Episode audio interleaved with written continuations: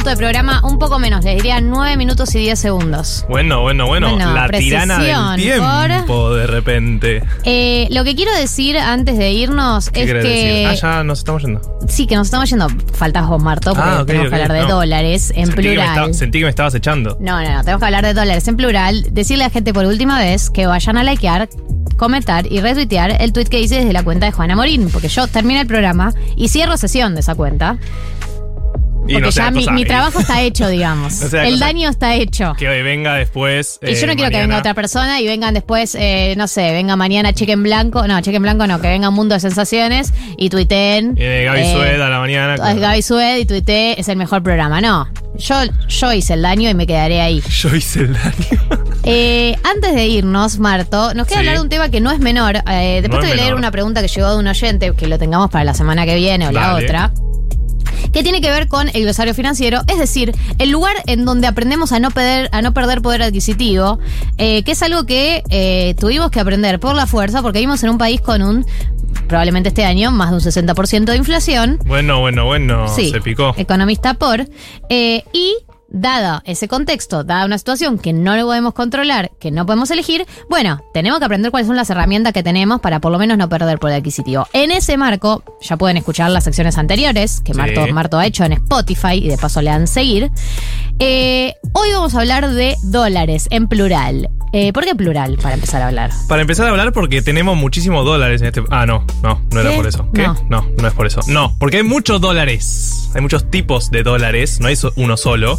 Además de que claramente no hay un solo billete, ¿no? Pero no me refiero al billete. No estoy hablando del billete en sí, sino de un concepto llamado dólar. Hay muchos dólares, de vuelta, hay casi como 15, 20. ¿Por qué? Porque está el dólar que puedo ir a comprar yo, está el dólar ahorro que eh, tengo que pagar impuestos, está el dólar blue, está el contado con liqui, está el MEP, está el soja, está el Bitcoin, está el infinitos. Infinito. Bueno, Infinitos. pero ¿cómo, eh, ¿cuáles son los dólares a los que nosotros podemos acceder? ¿Cuáles son los dólares a los que podemos acceder? Voy a hacer un mini resumen de cuáles son los más importantes para Sí. que entiendan un poco, porque tampoco vamos a estar analizando 70 50 horas a los millones 50 de millones de dólares. dólares. No, que es la deuda que tenemos con el fondo, 50 mil millones de dólares. No, no vamos a hablar de eso. Sí. Bueno, primero y muy importante, ¿por qué dólar compra y dólar venta está al revés? ¿Viste? Vos lo- yo lo Es que muy entiendo de eso confuso. es que eh, lo que entiendo de dólar compra y dólar venta cuando me aparecen los dos números Sí. es que si voy a comprar es el que menos me conviene siempre. Digamos, el que es el precio más alto. Eso es lo que entiendo. Pero se llama dólar venta ese. Claro, pero yo entiendo que. O sea, a vos, te aparece una- un cartelito que dice dólar compra, dólar venta. Te va a aparecer un dólar un poquito más caro y un dólar un poquito más barato. Sí. Si vos querés comprar, siempre va a ser el más caro. No importa qué cuadradito esté. Siempre es el más caro. ¿Pero por qué? Porque está visto del lado del banco. Ah, entonces el banco compra, o sea, el dólar compra es el que vos le vendés al banco y el dólar compra y el dólar venta es el que el banco vende. Por eso eso. Y esa diferencia es lo que gana el banco. Es el spread. Eh, nada, es un dato de color. Está bien, no Está es bien. menor. No, es menor porque no es menor. me ha costado entenderlo. Porque es confuso. Es confuso. El mundo financiero está hecho confuso y. A propósito. A propósito. Y en este glosario intentamos desaznar esos pequeños detalles. Bueno, ahora sí, distintos tipos de dólar. Empezamos por el mayorista, que es el que nosotros no podemos acceder porque somos simples mortales. Sí. Pero el Banco Central, cuando quiere venderle dólares a bancos, por ejemplo, o a agencia de cambio, venden un dólar mayorista que se ponen de acuerdo en un precio. No hay dólar venta y dólar compra, es yo te vendo a 115, vos compras a 115. ¿Por Sí. qué? Porque nadie gana en esa transacción directamente. Bueno, ese dólar ahora está a 114. Pero a nosotros no nos importa A igual. nosotros no nos importa, pero bueno, para empezar a tomar noción. Ese es el dólar, se supone más barato. Ok. 114 está ahora, 114 pesos. Después está el dólar minorista. ¿Sí? El dólar minorista es el que. eh, Ese que podemos comprar. es el que podemos comprar, pero hasta ahí. Porque el dólar minorista está a 119. Pero vos, si querés comprar, tenés que pagar impuestos. Es el dólar que puedes comprar a través del- de tu banco, del home banking. Claro, puedes comprar a través del banco, pero cuando compras en el banco, compras con un, trein- con un 30% de impuesto país, más retención de ganancia y demás. Entonces, a ese dólar minorista hay que sumarle esos porcentajes y se genera el dólar ahorro o solidario, también conocido. Que es el dólar que compramos en el home que es el dólar que El compramos número en el final, digamos, Claro, con los el número final. Ese número final es 197. O sea que el dólar que querés comprar está a 197 pesos. Y acá sí, lo que siempre decimos, hay bancos que venden mucho más baratos eh, que los más conocidos. Por ejemplo, el Banco Nación eh, te lo vende a 197. Pero vos podés comprar, por ejemplo, en Inverti Plus, que está mucho más barato y termina saliendo más o menos 190. ¿Ah, sí? ¿Así? Sí. ¿Y por qué está más barato? Bueno, está más barato en parte porque este spread, viste esta diferencia que decíamos de ganancia, mucho más chica en algunos bancos financieros, en fintech, eh, porque tiene una estructura tal vez de costos mucho más baja, no tienen sucursales, no tienen que tener... eh, ah, como que ellos se- te cobran, digamos, todo ese costo logístico, te lo cobran en el dólar final los bancos. Claro, el spread, esa diferencia, esa ganancia que tiene el banco de comprar y vender dólares, en los bancos grandes es generalmente muy grande y en los bancos más chicos o en las agencias de cambio especializadas en esto, bueno, generan poder venderte un dólar mucho más barato. Entonces, si ustedes van a comprar el dólar al ahorro, por ejemplo, y tienen la posibilidad de tener esos 200 dólares de cupo, pueden ir a Inverti Plus y van a conseguir un mucho mejor precio que en los bancos normales. Invertiplus.com.ar es la página y además también eh, eh, en el- pueden encontrarlo en la app. Hay una pregunta que acá trae Sí. una, una oyenta, que es una pregunta que yo viví también. Ay. Marto, Sí. si ¿qué? la empresa Hola. donde trabajo pidió ATP, ¿cómo puedo comprar dólar legal para no ir a cueva? Yo te respondo, no podés. Sí, spoiler alert. Spoiler alert, no podés. No, no puedes, no puedes. No podés. informarte. Eh, A ver. No, y perdón, algo que aclaro, que, que me aclararon también gente que estaba en contacto con Eh, gente del poder. apa. Que vos decís, a mí me pasó, por ejemplo, que ah, no laburo, porque ya no estoy más en blanco en ninguna empresa, pero una empresa en la que laburé en el 2020, que estaba en blanco, recibió ATP, y yo digo, pero yo ya no laburo en esa empresa, ¿por qué no puedo comprar dólares? Bye. No debería seguir aplicándome esa restricción. Bueno, lo que pasa es que el gobierno en realidad lo que quiere es que se compre la menor cantidad de dólares posibles. Entonces, aunque vos digas, bueno, legalmente vos ya no, bueno, pero quedaste dentro de esa restricción y quedaste dentro de esa Ah. restricción y no te van a sacar. Andá a quejarte con Martín Guzmán. Sí. Te pasamos el celular, le escribís y le decís, che, Marto, tirame unos 200 dólares ahorro.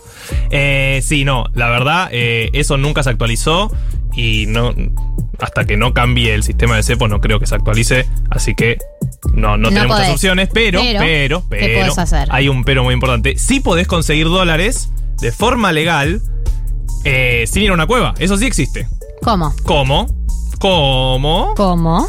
utilizando InvertiPlus también, pero comprando dólar MEP, por ejemplo. El dólar contado con liqui o el dólar MEP son dos tipos de dólares que vos tenés que hacerte una cuenta en bancos, en agencias y demás. Tenés que comprar bonos y revenderlos, ahora lo explico bien, pero es completamente legal y te estás haciendo, estás comprando dólares, básicamente.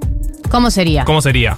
Yo tengo mi cuenta en InvertiPlus, literalmente la tengo. Sí. Aprieto dólar MEP. Apretado dólar MEP. Bueno, ¿cómo funciona el dólar MEP? Lo que se supone es que vos estás comprando un bono que está en pesos, entonces vos das pesos, pero ese mismo bono Claro, también... lo co- pagás en pesos. Claro. Pero ese mismo bono también cotiza en dólares. Entonces vos lo comprás en pesos y lo vendés en dólares.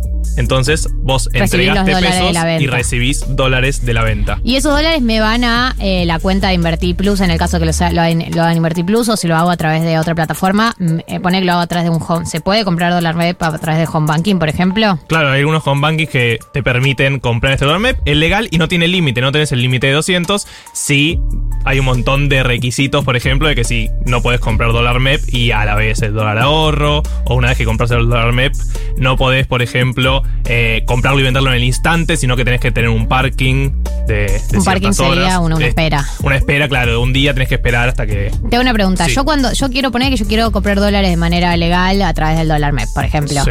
Eh, lo que yo tengo, yo tengo que hacer dos acciones. Tengo que por un lado comprar eh, el, el bono, digamos, Sí. y después unos días después venderlo. Tengo Claro. que hacer ambas cosas para acceder después a los dólares. Sí, así es, porque como te decía, vos estás comprando un bono que cotiza en pesos, por eso lo compraste en pesos y también cotiza en dólares, entonces después tenés que venderlo en dólares y recibís esos dólares. Lo mismo es el contado con liqui, que también es muy conocido, pero el contado con liqui tenés que tener una cuenta fuera, o sea, ya es un Ah, bardo más, eh, más específico. Entonces, por eso el dólar MEP o el dólar Es- eh, es bolsa es popular. más conocido, claro, Claro. más popular. Eh, la gente en la calle me Habla para y del me dólar pregunta MEP. qué onda con el dólar MEP. Bueno, ese dólar MEP está alrededor de 210 pesos, por si alguien necesita ese dato. Y después hay muchos otros dólares, como les decía. Algunos de los más, más interesantes que me parecen son, por ejemplo, los dólar CDR o los dólar cripto, que después vamos a estar hablando de qué son los CDR y cómo funcionan CDR las cripto. también y- está en InvertiPlus, ya te digo. Sí, ya, bueno, mira. De todo. ¿Y qué es el final. dólar CDR? Eh, el dólar CDR es, son así como estos, estos bonos que le decía que vos podés comprar en pesos y vendés en dólares, bueno, los CDRs, después vamos a explicar bien, pero también cotizan en dólares. Entonces vos pagando pesos, si el dólar sube un montón, bueno, tu CDR también sube un montón. Eh, y lo mismo pasa con la cripto. La cripto, como está en dólares, cotiza en dólares en el mundo eh, internacional. Vos, si compras cripto con pesos, bueno, ahí hay una tasa de cambio, ¿no? Implícita. Si yo estoy comprando una cripto que en el mundo de afuera sale 100 dólares y yo estoy comprando a 20 mil pesos, bueno, ese, hay un tipo de cambio ahí, ¿se entiende? Se supone que ese dólar cripto estaría 200 pesos. Perfecto. Eh, Marto, gracias por informarnos todo lo que tiene que ver con dólares. Ah, hay una pregunta que llegó Sí. hace un rato Ah. que lo podemos dejar para las próximas semanas, que te preguntan sobre inversiones, eh, si, si, podés, si sabes algo sobre banca ética latinoamericana, que es invertir en proyectos chicos con algún compromiso social o medioambiental. Por ahí podemos laburarlo más adelante. Dale, me lo anoto. Me lo anoto. Gente, 1601, nos tenemos que ir. Eh, le quiero agradecer a Juli Piasek, nuestra productora. Le quiero agradecer a David Eskenazi, nuestro excelente operador. Le quiero agradecer a todos ustedes que están del otro lado, a María del Mar, que está en Colombia, y a vos, Marto, amor. por venir. Y a vos Jóvenes también. por el clima, Gaby Pepe, todos los que integraron el programa de hoy. Qué programón, ¿eh? Qué programón. Eh, les mando un saludo muy grande. Nos vemos el sábado que viene. ¿Les parece? Me parece. Dale. Galia Moldavsky, Martín Slepsuk, María del Mar Ramón. 1990.